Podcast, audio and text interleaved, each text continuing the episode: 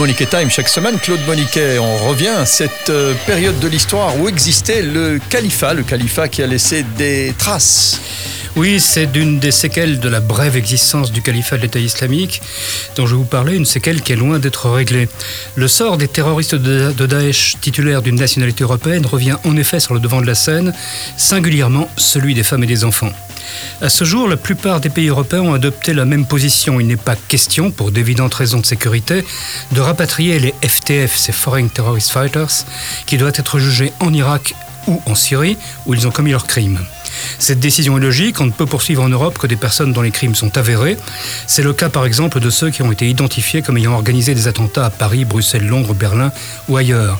En général, ceux-là sont soit morts, soit ont déjà été extradés vers leur pays d'origine et sont en attente de jugement. D'autres ont simplement disparu. Mais alors, Claude Moniquet, quel est le problème qui se pose aujourd'hui Le problème, c'est que pour beaucoup d'autres, on manque de preuves. Ayant participé au projet criminel de Daesh et surtout ayant été entraînés à l'utilisation des armes et parfois à la fabrication d'explosifs, ils sont considérés évidemment comme dangereux. Mais on ne pourrait les poursuivre en Europe que pour appartenance à une organisation terroriste et dans la plupart des cas, ils seraient libres dans quelques années et toujours aussi dangereux. Maintenant se pose surtout le problème des femmes et des enfants. Beaucoup de jeunes femmes ont gagné la Syrie et l'Irak entre 2013 et 2016, certaines avec leurs compagnons, d'autres aussi sont mariées. Dans un certain nombre de cas, elles étaient parties avec leurs enfants mineurs ou elles ont eu des enfants sur place. La jurisprudence à l'heure actuelle est de les rapatrier au compte-gouttes. La France, par exemple, va plus loin et en général ne rapatrie que les enfants si les mères acceptent de s'en séparer.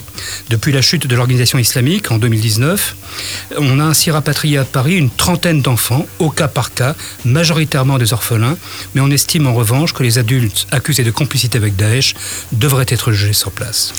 Et cela pose évidemment un problème humanitaire un problème humanitaire, bien entendu, mais également de nombreux problèmes juridiques. Il y a, par exemple, la question du, droit des grands-parents à voir leurs petits-enfants, celle de la sécurité psychologique et physique des détenus, mais aussi le respect d'un principe légal universel qui veut que nul ne peut être empêché d'entrer dans un pays dont il jouit de la nationalité. C'est à ces problèmes que la Cour européenne des droits de l'homme a consacré ce lundi une audience publique. Elle s'est penchée sur deux requêtes déposées en mai 2019 et octobre 2020 par les parents de Françaises parties avec leurs en Syrie, où elles ont eu des enfants. Elles sont désormais détenues dans des camps de réfugiés du nord-est syrien. Les quatre parents de ces deux femmes ont demandé au ministère français des Affaires étrangères le rapatriement en France de leurs filles et de leurs petits-enfants. Dans les deux cas, le juge a rejeté leur demande. Le jugement sera rendu dans plusieurs mois et quelle que soit la décision de la Cour, elle devra être appliquée et pas seulement par la France. En plus, dimanche, le ministre irakien des Affaires étrangères, Fouad Hussein, a rencontré à New York, en marge de l'ONU, Sophie Ulmes, son homologue belge. Il a insisté pour que les pays ayant des ressortissants incarcérés en Irak pour terrorisme acceptent de rapatrier leurs familles. La question est complexe, plusieurs logiques s'y affrontent, mais il faudra bien, à un moment ou l'autre, la trancher définitivement. Voilà, Claude Moniquet, c'était passionnant.